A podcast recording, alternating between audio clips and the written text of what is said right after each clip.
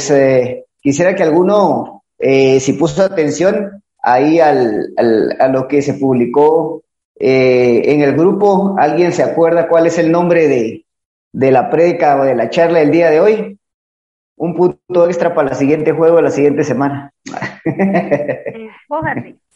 Despójate, muy bien, Pilar, muy bien. Excelente, ahorita lo viste, yo sé que ahorita lo viste. no, excelente. Pues el tema de hoy, pues eh, es un tema que a mí me ha, me ha tocado mucho, ¿verdad? A lo largo de los últimos años. Eh, y vamos a hablar un poquito de este tema. Y pues si alguno tiene su Biblia por ahí, le voy a invitar a que vayamos a Filipenses 2, 5 al 8. Y mientras lo busca, pues voy a, voy a, voy a preguntar si alguno acá alguna vez ha subido un volcán. Levante la mano por ahí. ¿Alguna vez alguien ha subido un volcán? ¿Sí? Muy bien. Pues, bueno, pues eh, para el que ha subido el volcán, yo sé que a lo mejor ustedes alguna vez les pasó o alguna vez vieron a alguien subir un volcán que era su primera vez, ¿verdad? Y llevaba comida, y llevaba botellas, llevaba un montón de ropa, llevaba una gran mochila, eh, llevaba linterna, llevaba navaja, llevaba un montón de cosas, ¿verdad? Y no sé si a ustedes les pasó la primera vez que subieron un volcán, pero conforme fueron subiendo, ese maletín que al principio a lo mejor pudo haber sido un poquito pesado, conforme fueron escalando, les dieron ganas de dejar tirar la botella de agua, de dejar tirar la mochila, de sacar una chumpa, de, de vaciar esa mochila, ¿verdad? ¿Por qué? Porque conforme vamos subiendo, el peso de esa mochila se va sintiendo el doble o el triple, ¿verdad? Y lo mismo pasa a lo largo de, nuestra vida. Eh, conforme vamos creciendo, pues nuestra vida se va llenando de, de, afanes, se va llenando a lo mejor de temores, de situaciones que hemos vivido, se va llenando en algún momento a lo mejor de alguna situación de depresión, se puede llenar en algún momento eh, de cosas como temores, de situaciones que hemos vivido en una relación, en la familia, eh, con amigos, en estudios, en trabajo. Y todas esas situaciones las vamos guardando en el, en el corazón muchas veces y se forma parte de nuestro, de nuestro carácter, ¿verdad? Y nos afecta o nos beneficia en las relaciones que tenemos día a día. Y vamos a leer en Filipenses 2 algo relacionado con este pequeño ejemplo tal vez un poquito distinto, pero es la idea que yo quiero dar a que en algún momento en nuestra vida queremos despojarnos, ¿verdad? De cosas que no nos sirven. Pero en algún momento eh, en nuestra vida nos cargamos o llevamos cosas que, que sin darnos cuenta están allí y nos afectan en nuestro diario vivir, pero no sabemos, ¿verdad? No sabemos que ahí están. Y Filipenses 2 me gusta mucho porque nos da el mayor ejemplo de alguien que se despojó, ¿verdad? Alguien que lo dejó todo, pero en este caso fue por, por un gran motivo, por un motivo muy especial. Y vamos a leer en Filipenses 2, 5 al, al 8. Y le voy a pedir a Byron que lea ahí en su versión, ¿verdad? Que lo lea fuerte, así, con esa voz clara, entendible, bilingüe. ¿Cinco al qué me dijiste? Eh, cinco al ocho, Filipenses 2. Haya pues en vosotros este sentir que hubo también en Cristo Jesús, el cual, siendo en forma de Dios, no estimó el ser igual a Dios como cosa a que aferrarse, sino que se despojó a sí mismo tomando forma de siervo, hecho semejante a los hombres. Y estando en la condición de hombre, se humilló a sí mismo, haciéndose obediente hasta la muerte y muerte de cruz. Muy bien, excelente. Si alguien pudo notar en los versículos que leyó, que leyó Byron o Colocho, para los que le conocen como Colocho, eh, pues en algún momento él mencionó que Jesús, aún siendo hijo de Dios, no tomó eso como cosa que aferrarse, sino dice ahí, se despojó. Y cuando en algún momento de mi vida Dios me hablaba de este, de este versículo, me impactó mucho esa palabra despojarse, ¿verdad? Dejar cuando nosotros buscamos un término eh, de qué significa, ¿verdad? Despojarse, nos damos cuenta que menciona que despojarse es hacer a un lado algo que a uno le pertenece, ¿verdad? Despojarse, dejar a un lado, quitar algo que te pertenece, ¿verdad? Ya sea físico, ya sea mental, ya sea espiritual, pero es dejar, quitar, descargar. Y dice en este versículo que cuando Jesús eh, estaba con, con Dios, Dios le pidió que viniera a esta tierra, ¿verdad? Para morir por nosotros. Y, y acá hubieron dos motivos por el cual Jesús lo hizo. Uno fue por amor y otro por obediencia. Pero dice en el versículo 7 que él se despojó de toda su eternidad, se despojó de toda su gloria, se despojó de todo el poder, ¿verdad? Y dice que en obediencia vino a esta tierra y tomó forma de siervo, no tomó forma de un rey, como en la antigüedad que se conocía que un rey pues era alguien que tenía un gran ejército, que tenía eh, mucho poder, que tenía mucha fama, que tenía muchas mujeres, que tenía eh, grandes batallas ganadas, pero no, Jesús vino a esta tierra como forma de siervo, dice ahí, ¿verdad? Y, y humildemente nació en un pesebre y murió por tu vida y por la mía, ¿verdad? Y no cualquier muerte, sino muerte de cruz. Pero me impactó mucho esa palabra despojarse y cuando Dios me hablaba de esto, Dios me decía que en nuestra vida nosotros muchas veces eh, en nuestro diario vivir, nosotros, y no es que esté mal, ¿verdad? Tenemos grandes expectativas económicas, grandes expectativas eh, en, a, lo mejor en una familia, grandes expectativas económicas, grandes expectativas en llegar a alcanzar fama, poder. Y si yo le pregunto a cada uno de ustedes qué lo motiva hoy a estar donde está, estoy seguro que algunos la respuesta que me van a dar va a ser similar, sin embargo, en el caso de otros va a ser diferente. Yo le puedo preguntar a alguien, mira, ¿qué estudias y qué te motiva? Bueno, eh, llegar a ser un, gran profesional, eh, ser un ejemplo para mis hijos, por ejemplo. Eh, alguien me puede decir, yo quiero llegar a tener mucho dinero, llegar a tener una gran empresa. ¿Y qué te motiva? Bueno, me motiva a ser conocido, eh, tener eh, un gran, un buen carro, tener una buena casa. Y, esas son unas, unas buenas motivaciones en la vida. Pero les garantizo que ninguno de esos es el propósito que Dios tiene marcado para tu vida y para la mía. Y cuando Dios me hablaba acerca de este, de este tema, eh, Dios me llevó a otra cita, que es Mateo 10, y les voy a pedir que me acompañen a, a Mateo 10, versículo 9 y versículo 10. Mateo 10, 9 y 10.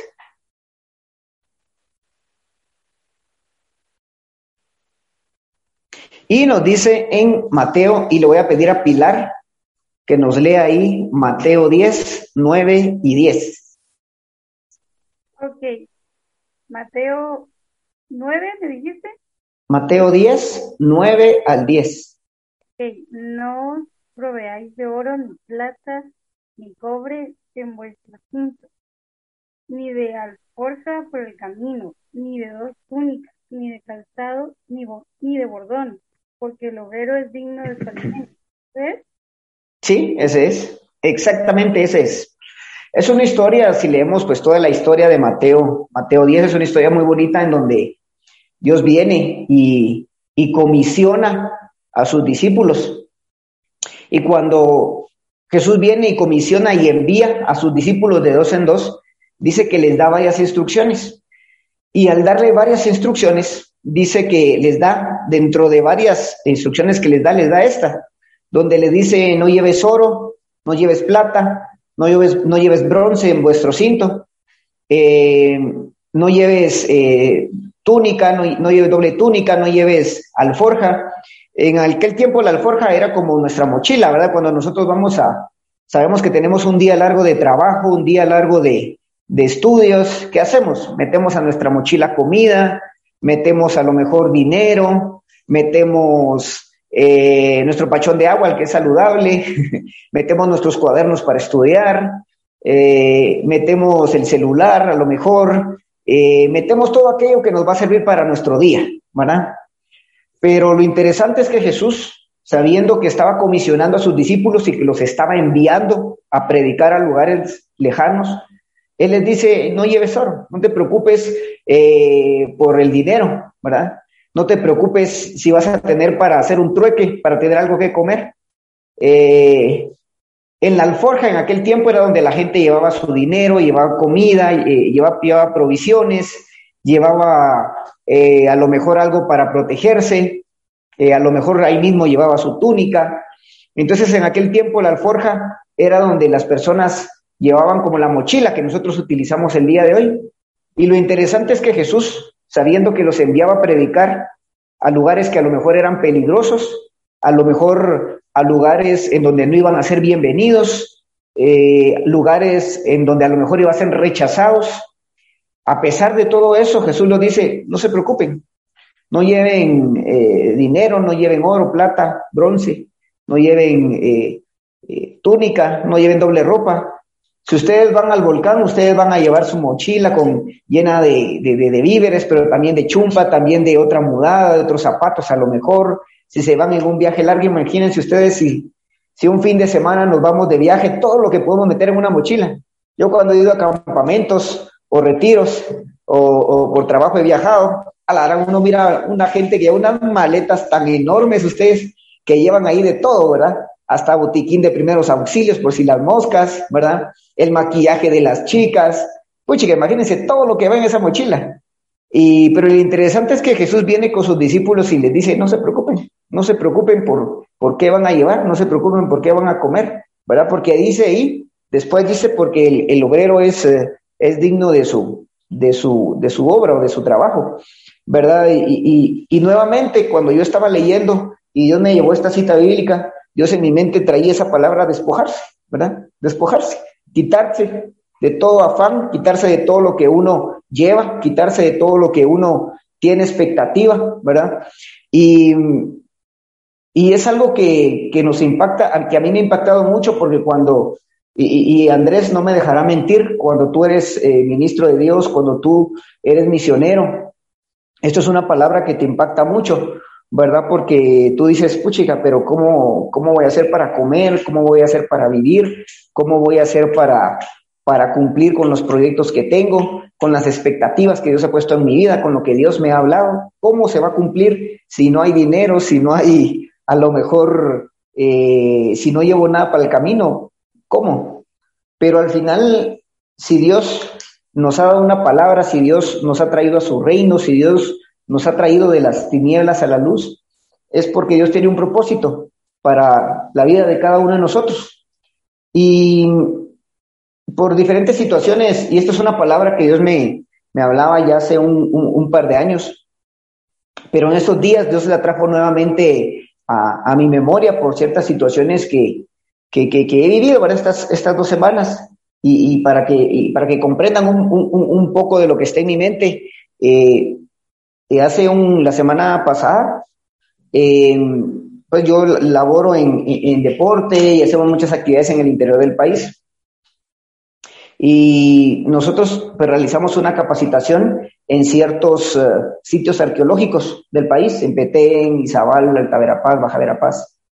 Y con gente de deporte, promotores deportivos, promotores de, de cultura del país. Y cuando la gente iba viajando de, de mm, Izabal para, para la actividad que se iba a realizar, pues una chica eh, que era una gran promotora, una gran, eh, una gran persona, que trabajaba en deporte eh, varios años, que tenía yo muy buen concepto de ella, pues ella iba camino a la actividad. Dice que un día antes ella estaba muy emocionada porque su mamá, y le contó a su mamá que, mm, que estaba muy feliz porque ese día de la actividad nosotros le pedimos que ella dirigiera una parte de la actividad, unas dinámicas, y dice que estaba muy feliz, muy emocionada. Al siguiente día, pues ella fue, ¿verdad? La actividad, ella iba en bus eh, extraurbano, y cuando ella iba a la actividad, eh, quien conoce las, ruinas de Quiriguá, pues hay un cruce, ¿verdad? Cuatro kilómetros de las ruinas, y, pero el bus en el que ella iba no cruzaba, ¿verdad? Sino seguía. Entonces ella se bajó del bus y cuando se iba a cruzar la, carretera, pues un, un tráiler la atropelló y falleció, ¿verdad? Y la verdad que fue algo que nos pegó a todos muy, muy duro. En el caso personal, pues es uno el que los manda, es uno el que organiza y los envía. Pero eso me puso a pensar mucho, ¿verdad? De, verdad que la vida es tan efímera, la vida es tan cambiante, ¿verdad? Y, y por eso a veces Dios nos da este tipo de palabras, ¿verdad? Donde Dios nos dice, mira, no te afanes, ¿verdad? Por lo que va a pasar el día de mañana. Es bueno planificar, es bueno tener expectativas, pero que no se afane, ¿verdad? Tu corazón por lo de que va a pasar el día de mañana. Y esta semana que pasó, pues nuevamente nos, nos sucedió otra situación, pero esa fue ya eh, cerca del trabajo, ¿verdad? En donde asaltaron a, a, mi jefa y el, el, guardaespaldas vino y mató al asaltante, ¿verdad? Y eso fue un gran rollo con el MP y todo un asunto, bueno.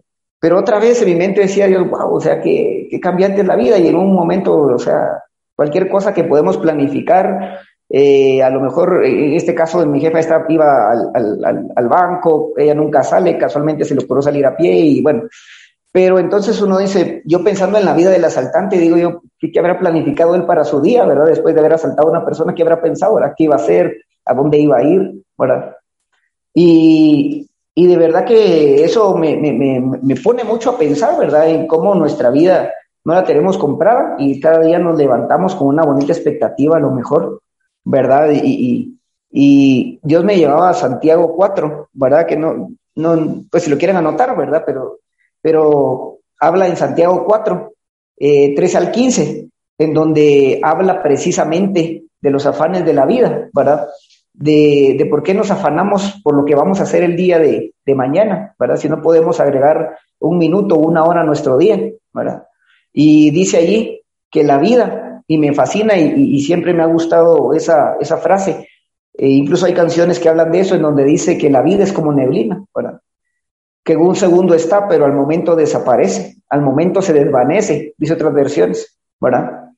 Eh, y me, me, impacta mucho al, vivir estas situaciones, Dios me ha llevado a, recordar y, y, decir, bueno, lo que, lo que nosotros tenemos planificado para nuestro año, para nuestra vida, para nuestro día, eh, no es nada si Dios no está en el centro, ¿verdad? Y yo siempre soy recurrente en cuando leo Hechos 13:36, que si pueden ir a Hechos 13:36.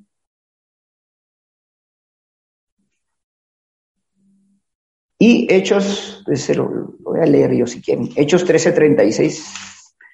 Y, y seguramente, pues al que me ha escuchado alguna vez, pues sabe que que varias veces he utilizado esta cita porque es una de las que más me ha impactado en mi vida y cuando Dios me daba esta palabra precisamente de Filipenses, de Mateo, Dios también traía a mi memoria esta, esta cita bíblica, en donde eh, es interesante porque dice Hechos 13, 36, nos dice, porque a la verdad David, habiendo servido a su propia generación, según la voluntad de Dios, durmió y fue reunido con sus padres y vio corrupción. Y yo siempre digo que es interesante cómo en esta cita bíblica no habla de David, aquel que codició a aquella mujer y que, y que, y que mandó a su esposo a los reyes de la batalla para que fuera muerto, ¿verdad? No nos habla de David, aquel que tenía un gran poder, aquel que ganó muchas batallas, aquel que tuvo mucha fama, sino simplemente nos dice eso, ¿verdad? Vivió David para cumplir el propósito de Dios en su generación. Y cuando Dios me hablaba de despojarme, eh, de despojarse, eh, está bien, yo le decía a Dios, bueno, o sea, nos despojamos, sí, Dios, pero ¿para qué? ¿Para? Y Dios me decía eso, ¿verdad? que realmente debemos despojarnos de los afanes del día a día, eh, porque al final el propósito de nuestra vida es cumplir la voluntad de Dios en nuestra generación, ¿verdad? y yo recuerdo una, una ocasión, hace muchos años, cuando yo, eh, pues yo vengo de un hogar cristiano, pero llegó una etapa en la que yo tuve encuentro con Dios. Y un día, pues estando, estando incluso con las luces apagadas, estaba en el comedor de mi casa. Y, y yo, le, yo le decía a Dios, Dios, de verdad, si los planes que yo tengo para mi vida son mejores que los tuyos, entonces los voy a cumplir pero si los planes que tú tienes para mi vida son mejores que los míos, te lo entrego todo. Y yo le dije, Dios, si voy a llegar al último día de mi vida estando satisfecho de lo que haga por ti, entonces haz tu voluntad en mi vida. Y al preparar toda esta, esta pequeña charla, todo eso venía a mi memoria. Y para, para ir concluyendo primero, pues eh, la motivación del día de hoy es que nos despojemos, ¿verdad? De los afanes de la vida, porque la vida es como neblina, ¿verdad? Si tenemos que perdonar, perdonemos. Si tenemos que amar, amemos. Em, si tenemos que dar la mía extra para llevar amor a otros, demos esa mía extra. Si tenemos que hablar de Dios a otros en nuestro trabajo, en nuestra familia, hagámoslo, ¿verdad? Porque no sabemos qué va a ser de nosotros el día de, de mañana. Y yo me pongo a pensar, digo yo, si, si yo muero antes que Cristo venga, a mí me gustaría que mi lápida dijera eso, ¿verdad? Aquí ya sé, Lester André, aquel que vivió para cumplir el propósito de Dios en su generación, ¿verdad? Y es bueno cada día levantarse y tener el deseo de superarse en un trabajo, superarse en nuestros estudios. Qué bueno, de verdad. Un día tener una bonita familia, eh, poder tener una casa grande, poner, tener un carro del año, que creo que todos en algún momento hemos soñado con eso. Qué bueno. Pero yo te pregunto hoy, ¿qué te motiva a hacer lo que estás haciendo el día de hoy? ¿Qué te motiva? ¿Te motiva honrar a Dios? ¿Te motiva eh, quedar bien delante de otros? ¿Te motiva eh, a lo mejor tú dices, como aquel me hizo algo malo, yo le voy a demostrar a esa persona que yo soy mejor que ella, ¿verdad? ¿Acaso eso te motiva tu día a día? Porque hay gente que la motiva eso, ¿verdad? Hay gente que la motiva el ser aceptada por otros, ¿verdad? Hay gente que la motiva cada día eh, a lo mejor, no sé, alcanzar la fama, ser reconocidos en redes sociales, ¿verdad? Porque hay tanta cosa que se ve en redes sociales que es tan vano, que es tan pasajero, que no, que no va para ningún lado, que no va para la eternidad, que no suma en la eternidad. Entonces les motivo a que nos despojemos de cualquier peso que hemos cargado hasta el día de hoy que nos afecte en nuestro diario vivir y que nos despojemos de los afanes del día a día, ¿verdad? Físicos eh, y que de verdad el centro de todo sea, sea Dios, ¿verdad?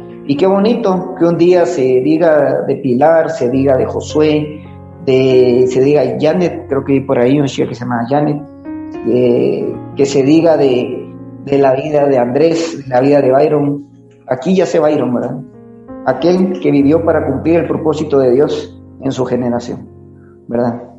Y que de verdad día cada día nos levantemos para y decirle a Dios, Dios simplemente quiero cumplir tu voluntad. Si eh, donde estoy trabajando, donde estoy estudiando, eh, en la congregación en la que estoy, que de verdad lo que haga sea para cumplir el propósito de Dios en nuestra generación. Y nos despojemos de todo peso que nos pueda atrasar, ¿verdad? Porque cuando Jesús habló con sus discípulos y los envió, Él tenía un propósito para haberles dicho esto, no se los dijo por decirles, no lleven oro, no se afanen por la plata, por el bronce, ¿verdad?